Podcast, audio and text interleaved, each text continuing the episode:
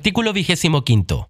El proyecto inmobiliario Parcelación Sendero Tres Puentes es un conjunto paisajístico en el que la idea general es preservar la naturaleza existente, a la vez de enriquecer este paisaje con las nuevas obras.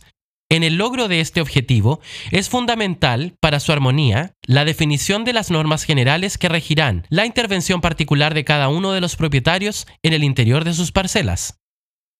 Se entiende que en un marco de normas definidas en el alto estándar estético y de calidad material se está protegiendo el interés de cada uno de los propietarios. Estas normas están referidas a dos puntos sustanciales. A. Arquitectura y B. Paisajismo.